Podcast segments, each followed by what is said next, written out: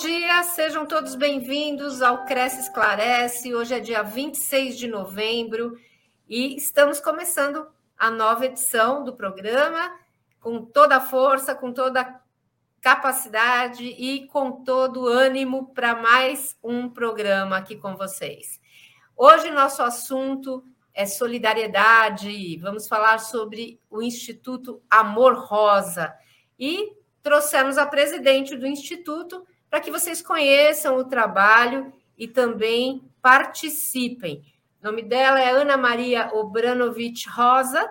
Seja muito bem-vinda, Ana Maria. É um prazer recebê-la aqui no Cresce Esclarece. Oi, bom dia, bom dia a você, Sônia, bom dia a quem puder nos estar assistindo. Tenho certeza que hoje. Pelo convite. Imagina, é um prazer recebê-la. E eu quero é, já convidar os nossos internautas para que mandem suas perguntas, e ah, o assunto de hoje é muito importante. É, para a gente começar o nosso bate-papo, Ana Maria, eu queria que você falasse um pouco sobre como surgiu o Instituto e em que ano. Conta um pouquinho da história do Instituto para a gente. Bom, é, nós somos um grupo de pessoas que eh, em algum momento da sua vida eh, passaram pela dor de um câncer, eh, seja faz pouco tempo, faz muito tempo, e isso nos sensibilizou muito. E, pessoalmente, eu sou conselheira do Instituto de Câncer Dr. Arnaldo Vieira de Carvalho, que é um hospital com 101 anos de funcionamento. Uhum. Lá nos corredores, a gente via as necessidades dos pacientes que um hospital 100% SUS não poderia fornecer, seja eles eh, necessidades básicas, como também o acolhimento né? Um hospital tem, lamentavelmente, tem que cumprir eh, tempos determinados. Por exemplo, lá são 700 consultas por dia. Ainda que o médico chame pelo nome em cada paciente, esse, esses pacientes se sentiam desamparados. Então, nós começamos, éramos um grupo, de sacoleiras, literalmente. A gente levava alguns lenços para as mulheres, algumas perucas, bonés para os homens, porque o homem na quimioterapia queima muito, as mulheres também, mas as mulheres se protegem, os homens não. Levávamos bonés, no inverno toucas, eh, cachecóis, coisas assim. Mas isso foi em crescendo. Então, encontramos ou achamos que era o momento certo para constituir uma entidade que pudesse eh, dar esses benefícios a eles e estar amparados pela lei. Uhum. Que ano foi isso, mais ou menos, uh, Ana Maria? Como? Qual o ano que o Instituto começou? Ah, desculpa. Bom, nós, durante anos, pensávamos no sono, de, no sonho de termos eh, isso, mas tudo isso custa dinheiro. Então, legalmente, como Instituto Amor Rosa, estamos faz dois anos e meio. Antes chamavam chamava nós e nos chamavam de amor rosa, até porque as, as voluntárias no, dentro do hospital são chamadas de amorzinho. Então, só podia ser esse nome quando foi instituído. Então, em 2019, acho que em maio, junho, criamos oficialmente a nossa instituição. E quais os principais serviços que hoje vocês oferecem aos pacientes? Certo. E temos, primeiro, como eu falei, o acolhimento. Uhum. Né? Isso é o mais importante. Prestar atenção ao que ele precisa. Muitas vezes, ele precisa somente ser ouvido. Então, nós temos eh, apoio psicológico, esclarecimentos jurídicos, temos, cobrimos as necessidades básicas para as mulheres, por exemplo, olha aqui, uma Perucas. peruquinha, uhum. temos as, a, as cestas básicas, suplementos e dietas alimentares para quem tanto precisa, produtos de higiene. O paciente internado no SUS não tem aquela sacolinha com seus produtos de higiene básico. Escova, sabonete, pasta de dentes.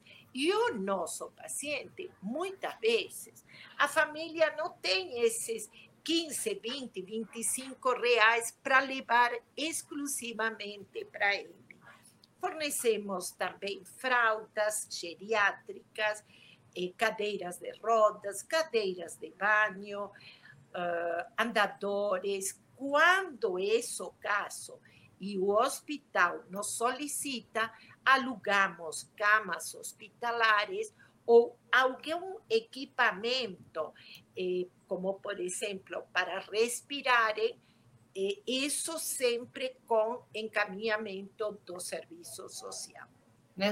E isso, é, todos esses, esses é, equipamentos, é, esses produtos, é tudo vindo de doações que vocês recebem? Olha, nós recebemos muita coisa mas também compramos, né? Também compramos. Então, por isso temos campanhas permanentes. A pandemia quase nos destruiu. Eu imagino. Nós, eh, na realidade, eh, nunca recebemos eh, valores substanciais em dinheiro. Então, imagina na pandemia quando nós chegávamos a assistir eh, sete, oito, dez eh, cestas básicas e teve mês de chegarmos a 89. Decir, foi assim um. Né? Precisamos muito de socorro, né? Uhum. Realmente. Aliás, foi difícil para o mundo, não somente para o Amor Rosa. E, Ana, qual que é o peso do apoio psicológico? Como é que você percebe essa ajuda psicológica para quem está com câncer? É, é, a pessoa se muito, sente muito, muito fragilizada, é muito, é muito importante esse apoio. É, é. Elas, o, o, paciente chega aqui, muitas vezes, ah, desesperado, né? Vamos supor um chefe de família, uma mãe solo, chega sem perspectivas, porque eu, eu vou viver, porque aconteceu isto. Então, o primeiro atendimento, em geral, é dado por mim e imediatamente convoco a nossa psicóloga, que correndo, né, fica comigo na sala e a partir daí temos um acompanhamento que durante a pandemia foi tudo online. Com um detalhe, Sônia, nós temos o WhatsApp dos pacientes ligados às 24 horas por dia. Porque alguns pacientes ou suas famílias não têm ideia de como socorrer. Então, ter um psicólogo na retaguarda desse paciente, muitas vezes eles começam a elaborar o luto antecipatório da sua própria morte, quando não sempre é assim. 90% dos casos de câncer detectados em tempo são curados. Mas na hora que joga nessa notícia, o paciente entra em desespero. Assusta, né? Assusta, Assusta. muito, né? E, Ana, é, em termos da, dos pacientes femininos, né, as mulheres, é, o que, que você acha que é mais difícil no tratamento, na sua opinião? Olha, o mais, mais é, difícil neste momento, ou pelo menos em todo momento, é, é primeiro passa pela estética, Sônia. Nós, desde crianças, a família fala, ai, que cabelo bonito, que cabelo, né? Quando uhum. chega uma determinada idade, pintamos, mudamos. E de uma hora para outra, elas ficam carecas, mas sem sobrancelha, sem cílios, além da cicatriz do, de uma cirurgia. Então, para elas, parece que o mundo acaba. Elas não se enxergam mais no espelho. Elas não se olham. Então, nós todas as manhãs falamos bom dia, já tomou banho, passa um batom, olha o perfume, né? E algumas choram porque o cabelo ainda é um grande estigma sair na rua careca é, parece que um imã para todo mundo olhar. E, lamentavelmente, muita gente se afasta dessa carequinha, de medo, por ignorância, a que seja alguma coisa contagiosa. Então, nossas mulheres, o nosso grande objetivo é reconciliar elas com o espelho, elas voltarem a se enxergar lindas, maravilhosas, mulheres fortes, guerreiras. Maravilhoso, né? Porque é tão necessário, as pessoas já estão fragilizadas por conta da doença e ainda é, a aparência, você se olhar no espelho e, e, se não se enxergar mais, né? Não se reconhecer mais é muito difícil mesmo, né? E a, a família, eu acredito que não, não, não devam ser todas as famílias que apoiam, né? Muitas pacientes devem deixar de ter ajuda da família quando chega numa situação dessa, de maridos, por exemplo, enfim. Olha, essa que é uma situação terrível.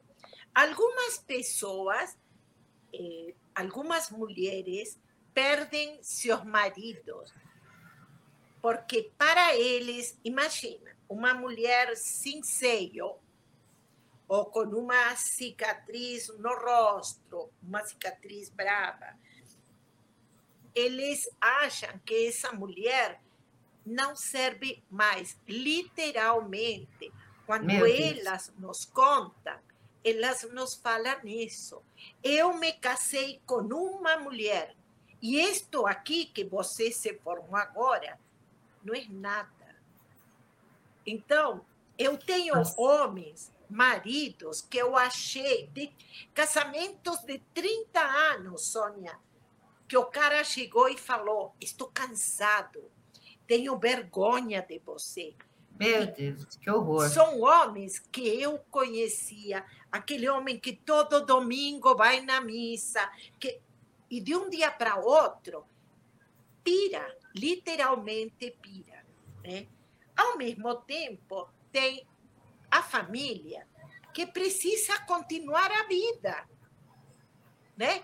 As dívidas caem, as contas chegam. Como ajudar? Se essa pessoa também não está preparada. Então, nós também preparamos essa família. Tratamos de ensinar que essa pessoa precisa de apoio. Né?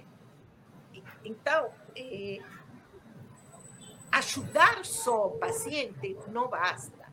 A gente tem que abraçar a família. Sim, é complicado, né? É, eu, eu recebi a informação de que vocês fazem uma série de campanhas, vocês doam perucas, próteses mamárias, para quem não tem condição de comprar. E eu queria que você falasse um pouco dessa campanha que vocês fazem, a campanha de tampinhas é, plásticas, como é que ela é feita, como é que as pessoas podem participar, enfim. Bom, nós arrecadamos as tampinhas plásticas de todo tipo, né? produtos de limpeza, produtos como sucos, águas. Essas tampinhas, uma vez por mês, são vendidas para as empresas recicladoras. Elas uhum. continuam um processo de sustentabilidade, né? elas saem dos lixos comuns, vão voltar à indústria para ser novamente fabricado algum item de plástico e com o dinheiro da venda dessas tampinhas, nós mantemos toda a instituição esses projetos. Né? Então, graças às tampinhas, em 2020 e 2021, fomos uma das poucas eh, entidades pequenas que não fecharam as portas, graças às tampinhas. Oh, a reciclagem deu dignidade a nosso paciente.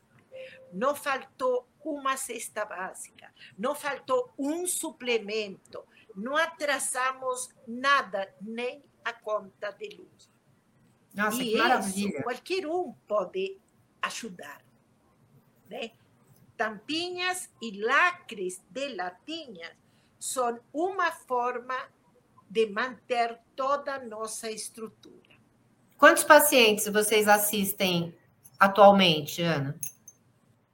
Mensalmente estamos atendendo 300, este mês 376. Isso varia um pouco de mês a mês, porque, lamentavelmente, os pacientes chegam ao SUS em estado muito debilitado. Né? Então, alguns chegam de outras cidades, de outros estados, quando já lá não encontraram nenhuma porta. Então, eh, temos um índice de óbitos lamentavelmente grande, mas também é, é assim, por exemplo, este mês perdimos cinco, abrimos vagas para cinco, mas só chegou um. Então, isso varia de varia um pouquinho. Né? de época do ano também tem épocas que há mais óbitos. Tudo depende de, de um modo. Mas é em torno de 300 e mais de 300 pessoas que recebem a, a ajuda psicológica e a ajuda material de vocês, né? Eu queria Não que você falasse. direito tua pergunta. É, na verdade, eu falei que mais de 300 pessoas recebem esse apoio, né? Não, na realidade, não são só as 300 e pouco, porque nós também distribuímos a esses pacientes que estão internados no ICABC 200 kits de higiene mensais. Então, atingimos 500, assim, Nossa. facilmente. E temos cadastrados na ONG que não são atendidos mensalmente, mas sim pontualmente até 2.500 pacientes. Aquele que atrasou um benefício, aquele que foi cortado o LOAS, aí ele vem, pede o socorro, recebe até voltar à normalidade e se afasta. Mas ele sabe que quando acontece alguma coisa, nossas portas estão sempre abertas. Muito bonito esse trabalho, Ana. E eu queria que você falasse para quem está nos ouvindo como fazer para doar essas tampinhas, esses lacres de, de latinhas, para que a gente possa ampliar essa, esse escopo de, de doadores. Como é que a pessoa que tem interesse em doar, ela tem que proceder? Bom, nós, por exemplo, com as tampinhas, hoje temos eh, as, estas, as estações da linha Lilás do metrô, todas as 17 estações têm coletores, todas podem ser depositadas lá, sempre que só sejam tampinhas plásticas. Uhum. Ou trazer até nossa sede. Quando há grandes quantidades, pod podemos pensar na possibilidade de eh, retirarmos também, né? Agora, além das tampinhas, nós precisamos lacres, precisamos cabelos para fazer as nossas perucas, de uhum. essas campi, eh, campanhas, tampinhas, lacres e cabelos é permanente, né? porque sempre faz falta. Então, ou pode ser ajudado com essas coisas que, na realidade, não precisam tirar dinheiro do bolso, ou também aceitamos doações, por exemplo, alguém fez um tratamento, sobrou, sei lá, um pacote aberto de fraldas, podem caminhar para nós. Precisou usar um suplemento, comprou na oferta dois, três latas, não se adaptou, pode fornecer para nós. É, medicamentos. Itens de higiene também? Itens de higiene. Nós usamos muito sabonetes, pastas, escovas, aqueles lenços descartáveis de bolso. Uhum. De, qual, de qualquer marca. Eh, usamos Presto Barba, né? A, não é a, a marca, não, a, o aparelho de barbear. A gente, sabe aqueles mini shampoo e mini condicionador de hotéis, motéis, de aviões, também servem porque o paciente, quando está internado, precisa só o shampoo para dois ou três dias. Porque uhum. tem gente que fala, a pessoa careca não precisa shampoo. Precisa, porque ao tomar remédios tão fortes, eles exalam um cheiro mais forte. Então, precisa ter essa higiene bem feita. E também podemos aceitar pequenas contribuições, ou por que não grandes, né? Lembrando, Sônia, que dia 30, terça-feira próxima, 30 de novembro, é o Dia Mundial, o Dia Mundial de Doar. Olha então, só que legal. Não somente o Amor Rosa precisa, mas muitas ONGs sérias precisam de ajuda. E também podemos, eh, pessoas que podem nos ajudar presencialmente, podem também fazer ah, alguma coisa alguém que tem três, quatro horas por semana, vir a dobrar lenços, vir a preparar as cestas, vir a nos ajudar a acolher. Onde é que vocês estão? Onde é que é a sede de vocês, Ana? Nós estamos bem próximos à Praça da República, quase 80 metros só, né, na rua Marquês de Itu. É um prédio comercial, atendemos segundas, quartas e sextas-feiras. Nas segundas, eu nunca aconselho visitas, porque tem dias que tem 30 pacientes vindo pegar suas necessidades. Então, estamos todas envolvidas por eles e para eles. Uhum. Mas eu quero convidar aquele que quer conhecer um pouco mais, que venham até aqui, nos visitem, conheçam de perto nosso trabalho. Com certeza. É, na verdade, a, o interessante é que a pessoa também possa, além de doar, participar e, e doar horas do seu tempo também, que é importante, toda ajuda é bem-vinda, né?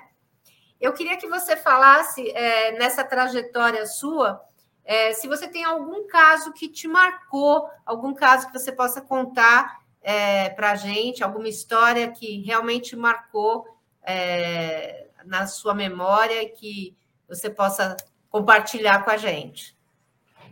Olha, há casos e casos, mas eu vou falar um que nos desafiou. Uma paciente boliviana ilegal no país, com dois filhos menores.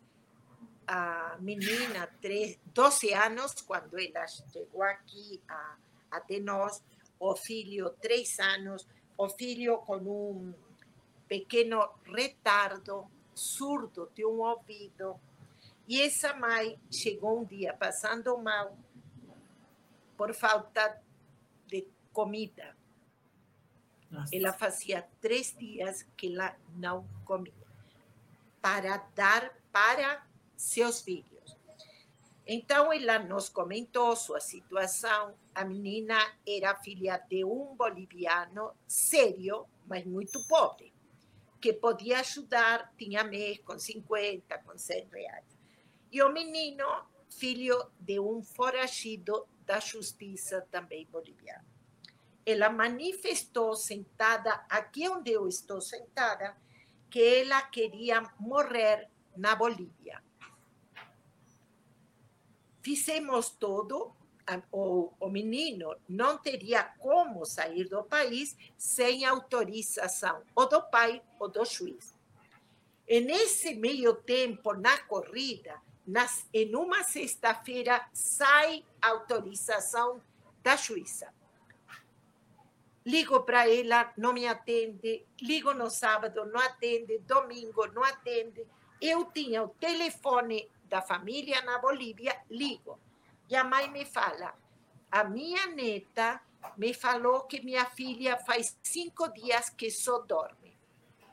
Saíram duas voluntárias correndo daqui, correndo. Uma delas já foi PM, então preparada para qualquer. Quando chegou, ela já estava quase em estado terminal. Aí eu gravei um áudio para que colocasse no ouvido dela, contra, ligamos para o hospital, o hospital não tinha ambulância disponível, contratamos ambulância, corrimos. Quando a ambulância chegou, ela foi a óbito. Então ficaram dois menores e o desejo de uma mãe.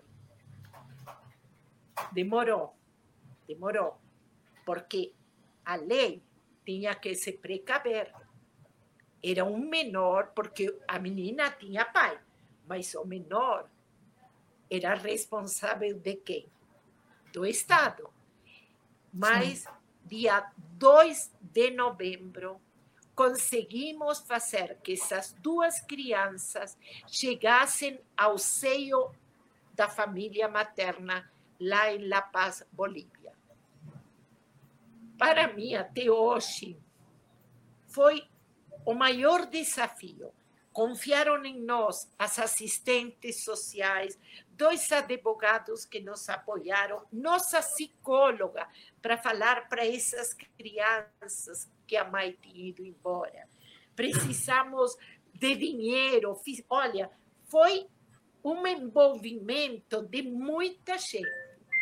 No dia que essas crianças o tio materno me mandou o vídeo, Dona Ana, as crianças já estão conosco. Eu parecia um porco no meio de um grande chiqueiro, pulando na lama de alegria, porque cumprimos o desejo de uma mãe.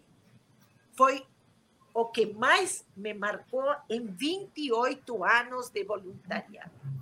Realmente não tem como não se comover com uma história tão bonita e com um trabalho tão bonito que a senhora desenvolve aí. A gente tem aqui nos nossos comentários da live uh, dezenas de pessoas parabenizando pelo trabalho do Instituto, é, elogiando uh, o seu depoimento aqui.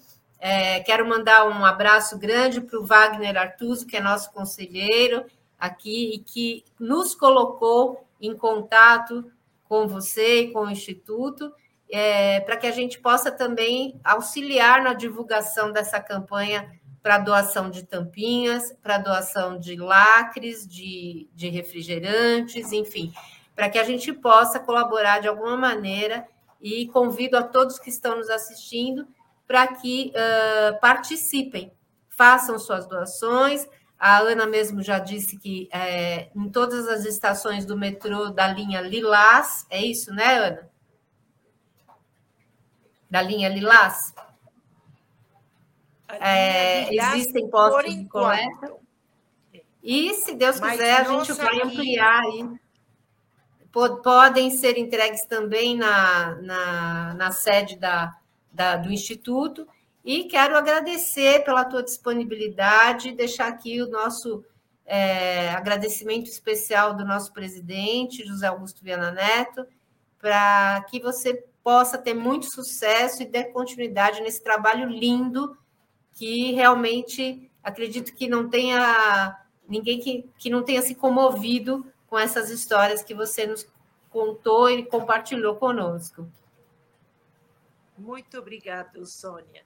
Agradeço muito ao Cresce pela oportunidade. Agradeço quem nos conseguiu assistir ou quem ainda pode nos assistir. E lembrando, um pouco de cada um pode fazer muita diferença. Com certeza. E sustentabilidade e solidariedade estão ligadas o nosso paciente só precisa de amor, acolhimento e compaixão. E aqui nós tentamos oferecer isso para ele. Muito obrigada. A gente é que agradece pelo trabalho lindo, por esse espírito é, fraterno que você demonstrou aqui conosco.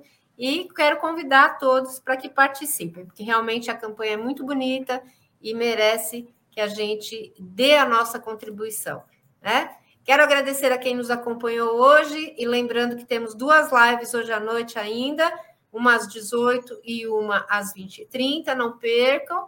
E um bom final de semana a todos, um grande abraço. Semana que vem estamos juntos novamente.